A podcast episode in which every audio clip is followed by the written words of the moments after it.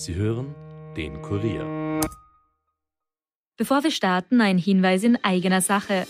Ihr wollt immer informiert sein über das wichtigste Thema von heute, ob Corona, die aktuelle politische Lage, verrückte Diktaturen oder den Klimawandel. Wir fragen nach, Experten liefern die Antworten. Der Kurier Daily Podcast. Ein Tag, ein Thema. Überall, wo ihr Podcast hört und auf kurier.at slash daily. The first rule in investment is don't lose. And the second rule in investment is don't forget the first rule. Ziemlich gut veranlagt. Der Finanzpodcast von Kurier und Krone Hit. Liebe Hörerinnen, liebe Hörer, herzlich willkommen zu Ziemlich gut veranlagt, dem österreichischen Anlegerpodcast. Bei mir wie immer der stellvertretende Chef der Kurier Wirtschaftsredaktion Robert Kliedorfer. Hallo Robert. Hallo Rüdiger. Vieles, was wir immer schon für sicher geglaubt haben, ändert sich gerade. Also keine Angst, wir stimmen jetzt nicht in diese allgemein beliebten Weltuntergangsszenarien ein. Aber zwei Sachen sind die Woche schon passiert, die spannend sind. Erstens, der Nasdaq ist ziemlich kräftig rauf und man muss sagen, das habe ich schon lange nicht mehr erlebt. und äh, zweitens, gleichzeitig sind die Kryptos massiv runter. Und das ist insoweit spannend, weil normalerweise, haben wir schon oft gesagt, die, ja? gibt es einen Paarlauf, genau. Jetzt haben sich getrennt, die beiden. Warum das so ist, schauen wir uns an. Zweitens, die Zinsen steigen. Ja, sind ja gestiegen in der letzten Zeit. Ja. Und Gold, zumindest in US-Dollar, ist auch gestiegen. Wie kann das sein? Kommen wir auch dazu. Drittens, und das ist was für den Robert als Anführer des Christine Lagarde Fanclubs Chapter Wien Leasing, wie ich sagen möchte. Ja. Der Euro, was macht er? Er steigt zum Dollar. Die Zinsen in den USA sind höher als bei uns und der Euro, was macht er? Er steigt zum Dollar. Und zwar gleich mal um 6% im letzten Monat. Auch das irgendwie spannend. Also alles irgendwie, irgendwie verrückt, was im Moment sich tut. Ne? Aber es tut sich wieder mal was bisschen was anderes. Ne? Positives, ja. Es geht mal nicht nach unten, das stimmt, ja. Macht mich, macht mir Sorgen. Außer bei den nur-. Ja, gut, da kommen wir nachher eh dazu. Dazu natürlich viele Aktien. Die Berichtssaison läuft ja weiter. Wir schauen uns an, was den aktuellen US-Börseempfehlungen Uber, CrowdStrike und Cloudflare dran ist. Die werden gerade von Motley Fool ganz massiv empfohlen. Und äh, ja, die Frage ist jetzt schon die Zeit für Tech-Aktien-Einzeltitel. Äh, Meta und Amazon zum Beispiel, die kündigen zehntausende Mitarbeiter und wir schauen nach, wie es dem Spruch geht. Geht es den Mitarbeitern schlecht, geht es den Aktien meistens auch nicht gut. Also sind die rauf oder runter nach den Kündigungen. Ja, dann haben wir auch noch ein paar österreichische Titel im Angebot. Wienerberger, Post, VIP und dann sehen wir uns noch die Heinz Ketchup Flaschen nochmal an, weil wir gesagt haben, warum der unser alter Ego äh, Unser alter Ego. Alt ist er schon, aber nicht unser alter Ego. Äh, Warren Buffett ist ja ein großer Heinz-Investor, ja, Genau. und, und hat aber mit. und hat aber selber gesagt vor geraumer Zeit, ich habe das nachgelesen, ich habe Heinz wahrscheinlich zu teuer gekauft. Ah, hat er das gesagt? Hat er gesagt. Ja, okay. Und da kommen wir gleich dazu, ob es Sinn macht, jetzt einzusteigen und zu sagen, Edge, Warren, ich habe es nur halb so teuer gekauft. hab's wie immer du. gewusst, ja. ja. Genau. Aber bevor wir zu diesen Einzelaktien kommen, schauen wir uns mal das Gesamtbild an. Krieg in der Ukraine, US Midterm Elections mit einer natürlich wie immer in den USA extrem spannenden Auszählungsgeschichte, vor allem was den Senat betrifft. Lieferketten, Angst vor Konjunktureinbruch, äh, alles das war den US-Anlegern relativ wurscht letzte Woche. Es war eigentlich im Großen und Ganzen einfach weggewischt, denn was hat sie gefreut? Die Inflationsrate ist runter und zwar auf 7,7 Prozent. Das klingt jetzt natürlich noch immer viel, aber sie ist seit Juni konstant gesunken. Da war sie nämlich bei 9,1. Und der Grund dafür ist meiner Meinung nach recht banal und ich will sagen, ich habe das schon im Frühjahr angekündigt. Äh, Im letzten Jahr war im Oktober die Inflation bei 6,2 Prozent und damit höher als in den Monaten zuvor. Deswegen war der Vergleichswert vor einem Jahr auch entsprechend höher als im September und deswegen ist die aktuelle Inflation jetzt geringer. Ein bisschen liegt es auch an den Zinserhöhungen der FED wahrscheinlich, das glaube ich auch. Aber wenn man sich die Inflation über zwei Jahre ausrechnet, also von 2020 auf heute, dann liegt die immer zwischen 13 und 14 Prozent. Und nachdem es letztes Jahr mehr raufgegangen ist, ist es jetzt ein bisschen weniger raufgegangen, weil die Energiepreise und so weiter halt auch nur bis zu einem gewissen Grad steigen können. Das heißt, wir haben das Glück, letztes Jahr hatte die Inflation bereits angezogen, jetzt ist sie schwächer und hält dieser Effekt an, müsste die Inflationsrate weiter sinken. Und meine Prognose lautet jetzt, ich wage mich da jetzt weit vor, ich glaube, sie sinkt so in den, um, um die 6 Prozent im Jänner. Ja, Und alle, und alle werden sagen, und alle werden sagen, ist doch total super, die Inflationsrate ist gesunken. Und eigentlich ist sie nicht wirklich gesunken, muss man fairerweise sagen, Ja, sondern sie ist im letzten Jahr mehr raufgeschossen. Ja. Aber die Hoffnung ist natürlich da, dass die FED dann die Zinsen nicht mehr so kräftig anheben muss, weil wenn wir sagen, wir erreichen diese 6% im Jänner, haben wir dann wahrscheinlich noch ein halbes Prozent drauf, dann haben wir 4,5 Prozent Zinsen, 5% Zinsen circa und 6% Inflation, dann sind wir dann schon in einem Bereich drinnen, wo die FED sagen wird, na das passt. Und deswegen freuen sich eben alle, weil sie glauben, die FED wird jetzt die Zinsen nicht weiter erhöhen und das ist vor allem beim tech-lastigen Nasdaq 100. Diese Firmen brauchen ja immer ganz viel Kohle, damit sie weiterleben können und wachsen können. Äh, das hat zu einem Plus von 8% geführt seit dem Bekanntwerden dieser Inflationsdaten. Die spannende Frage ist, kann dieser Trend weitergehen? Und das ist natürlich möglich. Schauen wir, ob wir dieses Equilibrium zwischen Zinsen und äh, Inflationsrate dann irgendwann einmal im März und April erreichen. Und deswegen ist die Hoffnung jetzt wahnsinnig hoch und ebenfalls rauf ist, abgesehen vom Nasdaq, es ist heute so eine totgesagte Leben länger Folge irgendwie, ja. abgesehen vom Nasdaq, zu spät für Halloween. Ja, bisschen, ja.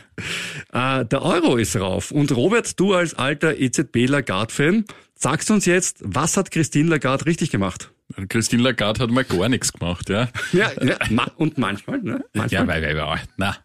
Sie soll sich jetzt da jetzt keine Lorbeeren einheimsen für was, was sie überhaupt nicht ge gemacht hat. Sie hat nichts dazu beigetragen, ja, dass es jetzt warum? so kommt. Ja, aber wir müssen sagen, ich habe heute reingeschaut, waren wir bei 1,04 schon. Ja, ja. ja. ja. Äh, es war ja so, dass im Oktober die Parität gefallen ist. Der Euro ist deutlich unter die Parität gefallen mit 0,97 zum so Teil. Ist es. Ja, und nun liegen wir bei 1,03, 1,04. Ja. ja. Das sind 6, 7 Prozent besser, ja. Ja, das ist ein drei monats hoch Klingt 1,03 klingt nach nix eigentlich, aber es ist trotzdem ein drei monats hoch Und das ist doch bemerkenswert. In, vor allem in den letzten Tagen ging es so stark rauf.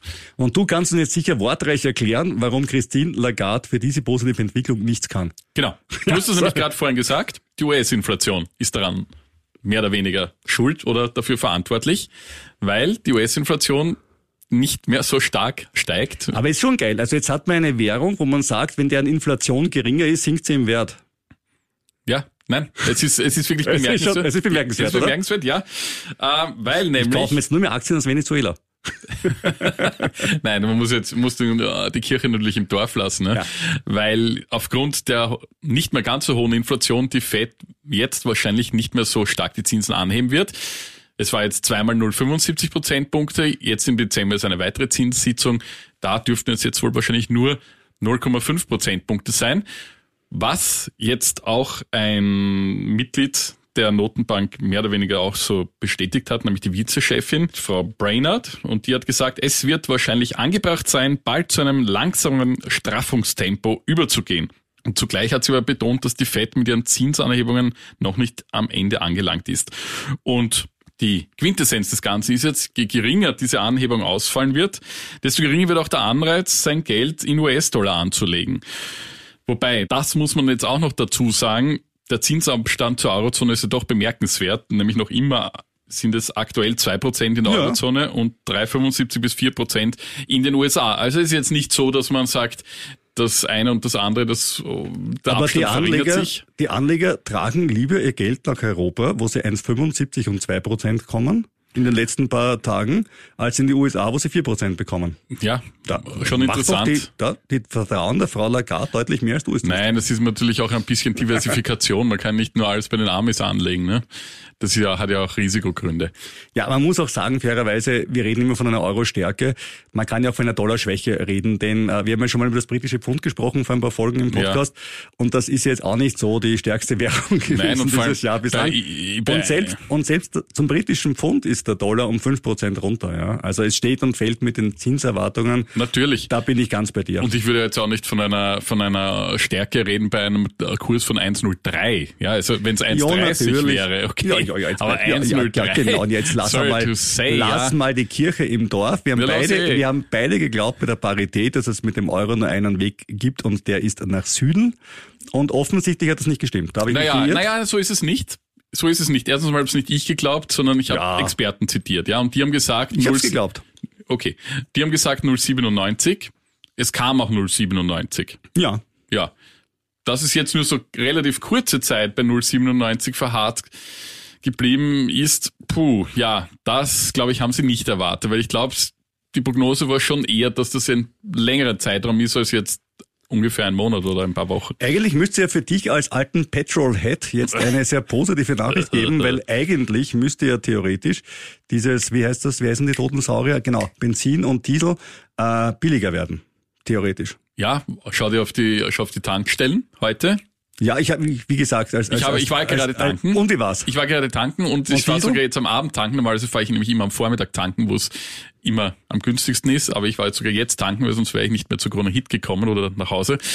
Äh, 1,65 super und 1,86 äh, Diesel. Ja, ist billiger. Wir Es waren ist über doch zwei deutlich billiger noch, ja. und man muss ja auch dazu sagen, der Abstand zwischen Super und Diesel hat sich auch verringert. Das waren noch 25 bis 30 Cent. Sag bloß, die OMV hat das gerichtet. Haben sie es hinbekommen endlich? Das ist schon längere Zeit gerichtet, ja. Warum ist ein Diesel noch immer um so viel teurer? Jetzt sag nicht Das- wegen der CO2-Steuer, weil diese zwei Cent machen es Nein, da aus. gibt's am internationalen Dieselmarkt äh, gibt's Spekulationen ähm, und die wirken sich in ganz Europa aus und was in Österreich eben noch dazu kam, war diese OMV-Sache, das war on the top, aber ja. Ja. Gut, also immerhin, das wird billiger und ist ja auch gerecht, weil der Ölpreis ist ja in Euro gerechnet um 15 bis 20 Prozent gefallen. Also ein bisschen Spiel hätten wir noch nach unten, fairerweise. ja, ja. Nein, natürlich, keine Ja. Frage. Aber warten wir mal die nächsten Tage ab. Spannend ist auch die Entwicklung von Gold. Gold ist in einem Monat ja um 6,3 Prozent gestiegen, obwohl die Fed, wir haben es ja schon gesagt, die Zinsen erhöht hat. Und normalerweise ist es für das Gold schlecht, denn wie Robert zu sagen pflegt, sein Mantra, Gold zahlt keine Zinsen. So ist es. Und wenn die Zinsen höher sind, ist das natürlich für das Gold ein umso schlimmerer Nachteil. Und trotzdem ist es rauf. Und Hintergrund war ausgerechnet wieder mal die Dollarschwäche. Anleger sind zum Teil ins Gold gegangen, um sich gegen den schwächer werdenden Dollar abzusichern. Dazu kommt natürlich auch die Hoffnung, dass die FED die Zinsen eben nicht mehr so weit hinaufschrauben muss, was auch dem Gold natürlich nützen kann. Damit jetzt zu den Aktien und bevor wir loslegen, unser kleiner Warnhinweis wie immer, wir haften für unsere finanziellen Entscheidungen und du für deine. Kaufe niemals eine Aktie, Anleihe, Gold, Bitcoin oder ein schönes altes Gemälde, weil du irgendwo davon gehört hast, sondern informiere dich bitte immer umfassend, bevor du dein Geld anlegst. Nur weil eine Anlage in der Vergangenheit rauf oder runter gegangen ist, heißt das noch lange nichts für die Zukunft. Stimmt genau, Robert. Was würdest du sagen, wenn ich dir eine Aktie nenne, die in den letzten sieben Monaten 66 Prozent gewonnen hat? Klingt super, aber ich war leider nicht dabei wahrscheinlich. Doch, du warst dabei. Es ist nämlich Rivian. Nein, nicht hör auf, sag echt Rivian. Nein. Ja, ja. Seit dem, seit dem Kauf ist es eine andere Sache, aber immerhin, ja. Äh, Sie existiert aber noch, das ist die gute Nachricht, und Ja. sie ist gestiegen um 66 Prozent. Also sie ist jetzt ein bisschen über 30 Euro. Ja. Okay. War schon mal bei 20. Wir haben sie gekauft bei mehr.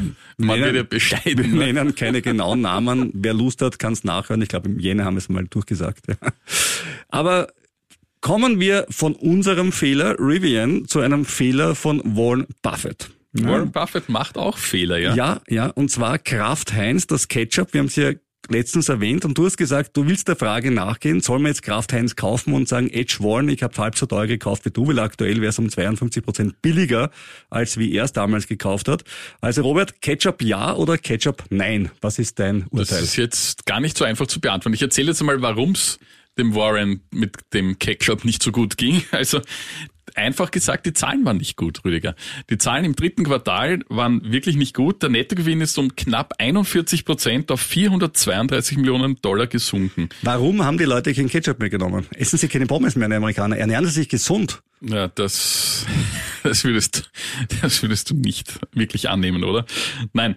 Ganz einfache Erklärung. Die hohe Inflation. Die hohe Inflation führt dazu, dass sich die Leute nicht mehr so wirklich viel Markenware leisten können und dann kaufen sie zu billigeren Produkten. Und da hat das Kraft Ketchup leider ein bisschen abgebissen. Und da sage ich aber drauf, Coca-Cola, haben wir ja schon ein paar Mal erwähnt, äh, super Aktie dieses Jahr im Plus, was ja dieses Jahr schon eine super Leistung ist.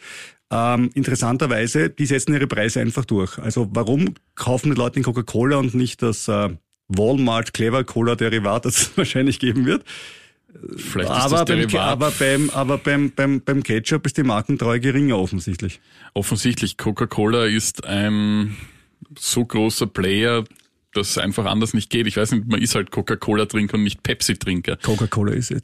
Ja, Coca-Cola es, es ja. Aber ich werde das zum Anlass nehmen, mir in der, für die nächste Folge so ein paar große Markenartikler, solche große Konsumwerte mir anzusehen, ob die ähnlich wie Kraft Food abgebissen haben oder ob es dann noch gute Einstiegsmöglichkeiten gibt. Ich, Ja, ich bin selbst gespannt. Ich, ich mache, ob das jetzt ein einzelner Ausreißer ist, ich, ich weiß es nicht.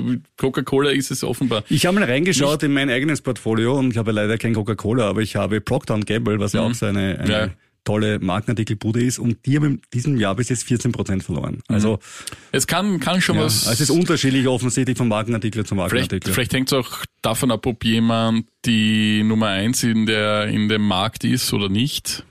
Das nennt ja Warren Buffett immer den berühmten Wassergraben zum Verteidigen, Ja. weil es runtergeht. Und offensichtlich war der Wassergraben bei Coca-Cola prall gefüllt. Aber und Kraft bei, Foods bei ist glaube ich auch Food anscheinend. eins. Also Cream Cheese. Ja, aber anscheinend, und, und, ja, aber anscheinend die Leute kaufen eher Substitute. Also sie Ja. haben diese Preiselastizität nicht so stark, dass sie sie durchsetzen Stimmt, können. ja. Nämlich witzigerweise, weil du das gerade sagst, der Umsatz. Beim Umsatz konnten sie nämlich doch deutlich zulegen auf 6,5 Milliarden. Also ist das jetzt Kaufen es teurer ein. kaufen offensichtlich. ja. Ähm, die Aktie jedenfalls, und jetzt kommen wir zu dem, was für uns Anleger und Hörer interessant ist. Die Aktie ist im vergangenen halben Jahr um 16 Prozent gesunken. Seit Jahresbeginn ist sie noch immer in leichtem Plus. Die Analysten sind jetzt nicht so optimistisch gestimmt äh, für Kraft Heinz. Von 20 raten nur 6 zum Kauf, 10 zum Halten, 2 zum Verkauf. Durchschnittliches Kursziel liegt nur 16 Prozent über dem jetzigen Kurs, also dort, wo der Kurs heuer im Mai ungefähr war und damals den diesjährigen Höchststand erreicht hat. Und wenn wir uns Coca-Cola im Vergleich anschauen, da haben wir 19 Mal kaufen und 7 Mal halten. Also das schaut deutlich positiver Ja, aus. also eher nein und würde ich jetzt gegen Warren nicht antreten wollen bei dem Titel.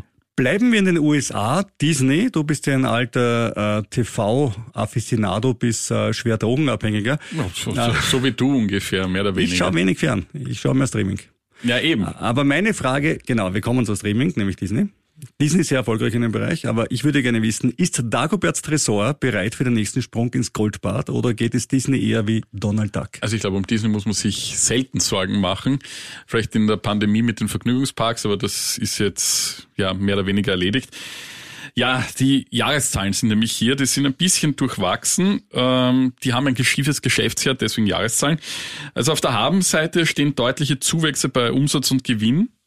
Der Umsatz ist um 23 Prozent, der Gewinn sogar um 58 Prozent gewachsen. Was ist da durchwachsen? Das ist doch super. Allerdings ist das letzte Quartal nicht so gut gelaufen. Da hat sich der Gewinn nur noch um einen Prozent erhöht. Und die Erwartungen der Analysten waren deutlich höher, auch für das Gesamtjahr. Die Aktie selbst hat nach dieser Bekanntgabe um 13 Prozent verloren und fiel auf einen Jahrestiefstand, hat sich aber mittlerweile einigermaßen wieder erholen können. Aber kommen wir konkret dazu, warum lief es nicht so gut? Nun, der Kampf um neue Streaming-Kunden kostet viel Geld. Die Zahl der Disney Plus Kunden hat zwar um 39 Prozent auf 164 Millionen zulegen können und gemeinsam mit den beiden anderen Streaming-Diensten Hulu und ESPN hat man 235 Millionen Kunden und damit erstmals mehr als Netflix mit 223 Millionen. Jetzt muss ich dazu sagen, hinkt der Vergleich natürlich, weil Netflix ist nur Netflix und Disney Plus plus die zwei anderen, dann übertrifft man erst Eh, Netflix. erstens ja. das und zweitens ist, ist die durchschnittliche Abogebühr bei Netflix, die erlöst wird, höher als bei Disney Plus. Genau. Das kommt auch noch dazu, weil die halt in einer Markteinführungsphase sind, so wie Netflix. Wir wissen es als Netflix-Abonnenten, was hat denn das vor fünf Jahren gekostet, was kostet es heute? Richtig. Not the same thing. Ja, klar. Und die Streaming-Sparte von Disney schreibt 1,5 Milliarden Dollar Verlust. Und um die Kosten zu drücken, hat Disney nun einen Einstellungsstopp verkündet. Die Analysten sehen trotzdem noch viel Potenzial. Von 29 raten 25 zum Kaufen oder Aufstocken, nur 4 zum Halten. Das durchschnittliche Kursziel liegt 37 Prozent über dem aktuellen Wert. Ich bin gespannt, was nächstes Jahr mit der Disney-Aktie passiert. Ich bin selber Disney-Aktionär. Denn nächstes Jahr, wenn ich richtig informiert bin, läuft das Copyright of Mickey Mouse aus. Wirklich. Ja. Da können du und ich zum Beispiel dann sagen, das ist der offizielle Mickey Mouse Podcast, weil das Wort Mickey Mouse nicht mehr geschützt ist. Cool. Ja? Das ist spannend. Ja. Wird spannend und natürlich versucht Disney zu lobbyieren, dass das Urheberrecht noch einmal verlängert wird. Jetzt ist es bei 80 Jahren und vielleicht kriegt man es noch auf 100 Jahre hinauf. Ja. Mal schauen, was passiert. Aber ich glaube schon, dass der Verlust einer, einer Marke wie Mickey Mouse hm, schon etwas ist, was man spürt. Andererseits ist der Konzern mittlerweile so diversifiziert Ja, ja. und breit aufgestellt. Ob es jetzt wirklich an der Maus jetzt so viel dranhängt, weiß ich I nicht. don't know. Man wird sehen. Bleiben wir noch in den USA. Äh, nicht nur Disney muss sparen, auch Meta. Und das ist jetzt ja nicht so völlig überraschend, weil die Quartalszahlen waren ja wirklich nicht lustig. Äh, weniger Umsatz, weniger Gewinn als erwartet. Und die Geschichte mit dem Metaverse, na ja, also die verzaubert die Anleger auch noch nicht so wirklich. Und TikTok zieht ja währenddessen die jungen User von Facebook zu sich. 11.000 Mitarbeiter müssen gehen, das sind 13 Prozent der Belegschaft. Und on top gibt es auch Kürzungen bei der Hardwareentwicklung. Da hat mir ja gerade diese neue VR-Brille vorgestellt. Aber das Smartwatch-Projekt wird jetzt gestrichen. An der Börse wurden diese Sparmaßnahmen jedenfalls positiv aufgenommen. Knappe 20 Prozent plus. Seit Jahresanfang stehen wir trotzdem um 66 Prozent im Minus. Ich bin dabei. Ich habe Facebook-Aktien. Und auch Amazon spart ein, ebenfalls um die 10.000 Leute, aber der Unterschied ist, dort sind es nur drei Prozent der Kernbelegschaft, weil Amazon halt ein bisschen größer ist als Facebook. Treffen soll es aber auch dort vor allem wiederum die Hardwareentwickler rund um Alexa, Amazon Echo, Kindle.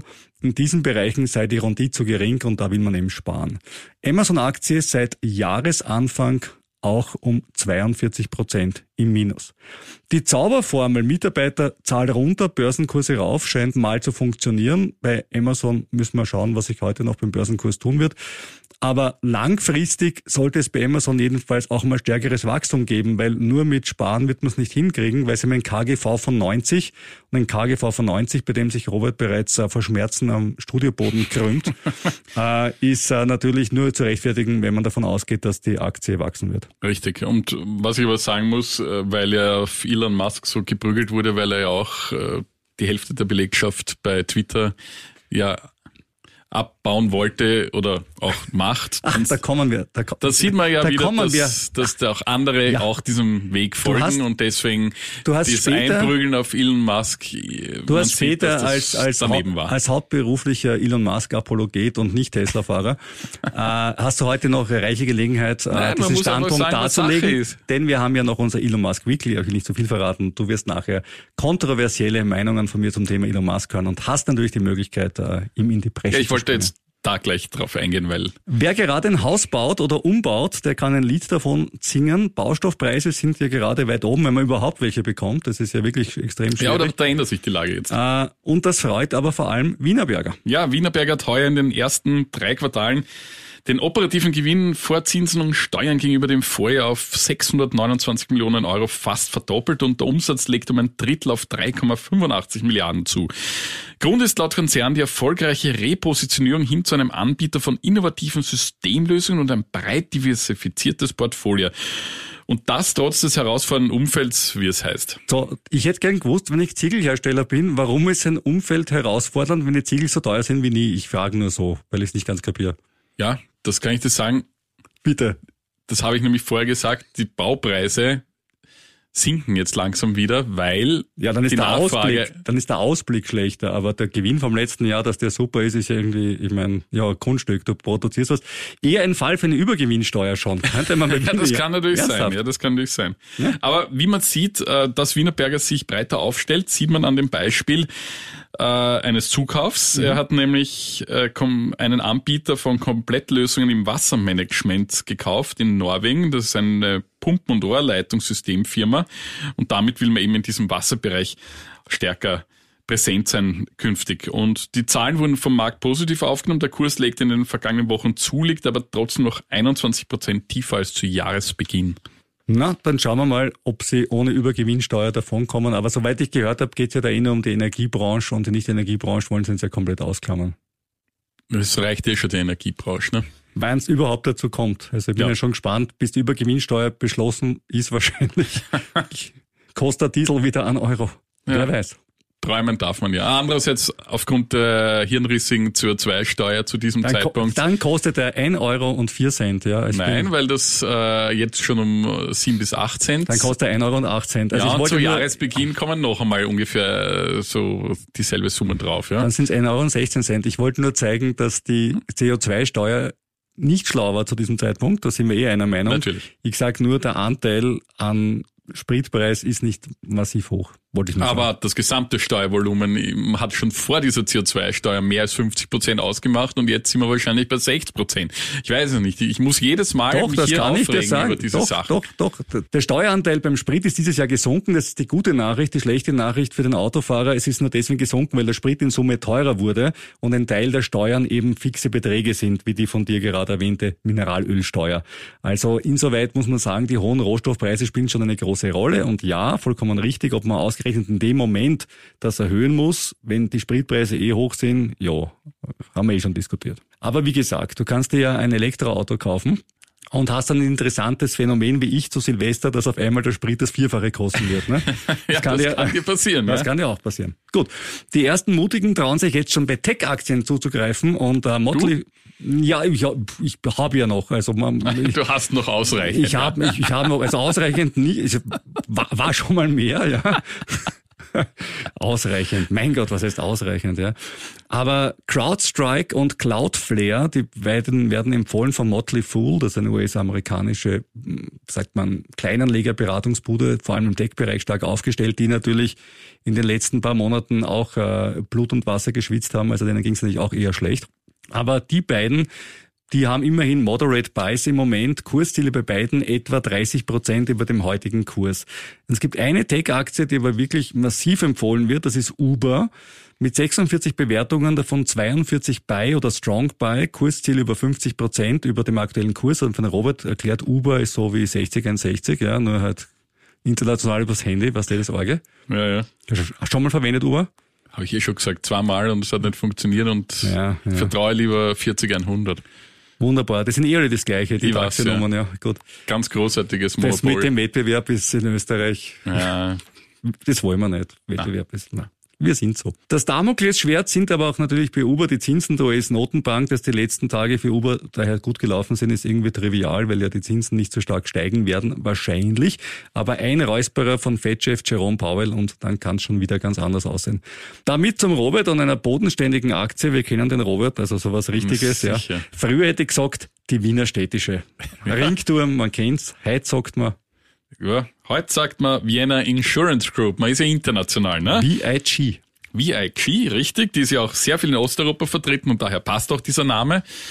Ähm, ja, die hat in den ersten drei Quartalen den Nettogewinn um 10 Prozent und das Prämienvolumen um 14 Prozent auf 9,5 Milliarden Euro gesteigert. Für das Gesamtjahr erwartet der Konzern mehr Gewinn als im Jahr davor und das Wachstum kommt weiterhin vor allem aus Osteuropa. Größtes Problem derzeit ist auch hier die Inflation, da die Schadenszahlungen vergrößert werden. Ja, ist klar. Ja. Wenn das Dach heute hin ist, kostet Richten deutlich mehr als früher. Ja. So ist es. Und um deine Bodenständigkeit so richtig zu untermauern, noch sein richtig schöner Dividendentitel, wo man sagt, schön, so wie Extin sparen, nur halt als Aktie. dort bei, der, bei dem Unternehmen kann man auch sparen, nämlich, weil, Bei der österreichischen Post, über die reden wir jetzt. genau, weil die hat nämlich die Bank 99 und da kann man auch sein Geld hinbringen. Ach, Ja, nicht nur das, man bekommt dort ja auch Geld vom Staat in Form von manchmal so dick so gut. Schon immerhin, glaube ich, Bei denen 100.000 bek- Leute haben es nicht Ich hab's abgeholt. gelesen, ja, ja. Also finde ich bemerkenswert, aber Ja, der Staat ist echt gemein, er zahlt das Geld so aus, dass es 100.000 nicht kapieren, wie sie es kriegen. Und das finde ich insoweit arg, weil ich mir relativ sicher bin, dass die 100.000, die es nicht gekriegt haben, eher die Ärmeren und sozial Schwächeren sind, die sich das nicht antun konnten, sich drum zu kümmern, wie das rennt. Und Kann- das kann- finde kann ich, gut sein. Das finde ich persönlich eigentlich ziemlich deppert, weil wenn man schon Steuergeld ausgibt, sollten es die kriegen, die es brauchen. vielleicht wollten sie sich auch nicht bei der Post anstellen. Ja, eh. Kann auch sein. Ich hab's aufs Konto, ich hab's, ich hab's aufs Konto gekriegt. Ich sag's mal. Ja, ja, ja. so, Ja, jedenfalls kommen wir zur Post zurück. Ähm, nach zwei eher schwierigen Quartalen gibt es jetzt im dritten Quartal wieder ein merkliches Anziehen des Geschäfts. Das Betriebsergebnis reduzierte sich zwar in den ersten drei Quartalen im Jahresvergleich um 13 Prozent auf 125 Millionen, aber Postchef Pölzl sagt, die schlechte Stimmung der ersten Monate hat sich gedreht. Wir sehen im dritten Quartal wieder ein deutliches Wachstum und heuer habe man zwar kein Jubeljahr wie 2021, werde aber bei Umsatz auf dem Niveau des Vorjahres und beim Ergebnis zwischen den Jahren 2020 und 2021 liegen. Das klingt ja gar nicht so schlecht. Die Postaktie hat seit Jahresbeginn zwar 13 Prozent verloren, aber im vergangenen Monat immerhin 17 Prozent zugelegt. Und eine Dividendenrendite von 5,8 Prozent hat sie auch, wollen wir nicht verhehlen. Kommen wir zum Gegenteil von bodenständig, nämlich zu Bitcoin oder allgemein zu Kryptos. Und da war die letzte Woche ja eher übel. Bitcoin bei 16.000. Äh, wir haben ja schon mal gemutmaßt bei 20.000 Bodenbildung, jetzt haben wir 16.000. Man muss sagen, es liegt in, in dem Fall wirklich nicht an uns, ja, sondern es gibt einen Grund, kommen wir gleich dazu. Ethereum 23 Prozent runter, Ripple 21 Prozent runter, also es ist kein Bitcoin-spezifisches Problem, es hat alle Kryptos ein bisschen erwischt und das in einem Umfeld, in dem ja Gold und Aktien rauf sind. Das kommt ja noch dazu. Und warum ist das so? Ja, zuerst einmal ist die Kryptobörse FTX pleite gegangen. Ich glaube, das haben die meisten von uns eh schon gehört. Dabei gab es offenbar auch Unregelmäßigkeiten, von Pyramidenspiel, von Betrug ist die Rede. Das ist alles natürlich noch in keiner Weise juristisch verarbeitet, weil noch ganz frisch und es gilt natürlich auch hier die Unschuldsvermutung. Manche vergleichen FTX schon mit Bernie Madoff, wer sich erinnert. Madoff hat ein riesiges Pyramidenspiel aufgezogen, in dem laufende Gelder neuer Einleger verwendet werden, um die vermeintlichen Profite der alten Anleger zu bezahlen. In Wirklichkeit ist es ein großer Durchlauferhitzer und irgendwann gehen ihnen dann die neuen Kunden aus und das Geld geht ihnen dann auch aus und dann kollabiert alles. Madoff hat damals 65 Milliarden Dollar Schaden äh, gebaut und sitzt noch immer im Gefängnis. Äh, der CTO, also der Cheftechniker von Ripple, David Schwartz, sagt, äh, Pyramidenspiel ja, also er sagt, auch FTX war ein Pyramidenspiel, aber erst im Laufe der Zeit, ursprünglich sei es ein normales Geschäftsmodell gewesen und danach habe sich dann der Betrug mit der Zeit entwickelt. Das Vertrauen in die Kryptobranche ist jedenfalls am Boden, dazu kommen noch ein paar, nennen wir es einmal, freundlich peinliche Fehler, könnte aber mehr dahinter stecken. Die große Börse Crypto.com hat ISA im Wert von 404 Millionen an die falsche Wallet geschickt. Das ist schon äh, recht beachtlich, also so eine kleine Überweisung, Robert. Du kennst das bei George, äh, wenn man mit dem Finger abrutscht. Äh, ja, das sind gleich ein paar Nullen hinten dran. Ja, das kann passieren. Und zwar haben sie es an Gate.io geschickt und auch wieder zurückbekommen. Ein Krypto-Insider sagen aber jetzt, das war vielleicht gar kein Versehen, sondern eine Hilfe für Gate.io, nämlich dass sie an einem Stichtag genügend Kryptos im eigenen Besitz haben, um bilanzieren zu können. Das erinnert uns ein bisschen an die Geschichten zwischen, kommen wir wieder zurück, Bernie Madoff und der Barack. Ja, hm, wo sie zum Stichtag immer das Geld hin und her geschupft haben. Ja. Auch der Mitbewerber Binance sieht das so, ein Zitat, uh, if an exchange have to move large amounts of crypto before or after they demonstrate their wallet addresses, it's a clear sign of problems. Stay away. Schreibt äh, Shangpeng Chao, der CEO von Binance, der größten Kryptobörse der Welt. Äh, auf Twitter. Ja, und, und ja, apropos Twitter, da, da fällt einem doch, also bei Twitter fällt einem doch so ein, ein, ein Name immer wieder ein. Unser Elon Musk Weekly. Heute in aller Kürze. Erstens, äh, Elon Musk als Twitter-Chef hat endlich einen neuen Werbekunden gefunden, Robert. Das freut dich, oder? Ja. Es ist Elon Musk. Nein. ja. SpaceX wird Werbung auf Twitter buchen. Also wenn Armin Wolf auf einmal Lust hat, äh, er will sich jetzt eine Rakete kaufen, dann wissen wir, dass die Werbung auf Twitter auch wirklich gewirkt hat. Ansonsten frage ich mich, äh, warum macht SpaceX Werbung? Null Sinn. Ja. Kaufen Sie sich eine Rakete, sie ist recycelbar. Seien Sie dabei. Zweitens, Elon Musk hat sich blamiert, das passiert ihm öfters, aber ausgerechnet auf Twitter. äh, die App sei langsam, weil sie auf eine veraltete, komplizierte Softwarearchitektur aufbaut, hat er getwittert und auch erklärt, relativ genau, woran es liegt. Der zuständige Entwickler hat gesagt, äh, ich baue das Zeug seit sechs Jahren und was Musk schreibt, ist falsch. Musk später auf Twitter, ich habe den Entwickler gefeuert. Und eine Entwicklerin, die auch diese Meinung vertreten hat, dass Musk sich irrt, wurde auch gleich gefeuert. So. Einfach, ja, einfach ich, so. da muss ich jetzt aber wieder mal für Elon Musk Partei ergreifen. Also, Elon, Elon. Ja, mal wurscht. Da muss ich jetzt mal wieder für Elon Musk Partei ergreifen. Bitte. Lieber Rüdiger, ähm, die App ist, ist ganz Kacke. offensichtlich. Ja, die ist furchtbar. Ich, ich mag Twitter auch nicht, aber das, was er gesagt stellt sich da ein, ein Softwareentwickler hin Ey, und verteidigt ist, diese Nein, hat er nicht. App. Er hat sie nicht verteidigt. Er hat nur gesagt, es liegt nicht an dem, was Musk sagt. Und was Musks Problem ist, er kann offensichtlich nicht wirklich selber coden, will sich aber immer als den Supercoder und dann soll er nicht sagen, dass er weiß, woran es liegt. Dann soll er sagen, die App ist kacke, ich fahre den Entwicklungschef, bin ich der Erste, der dafür ist.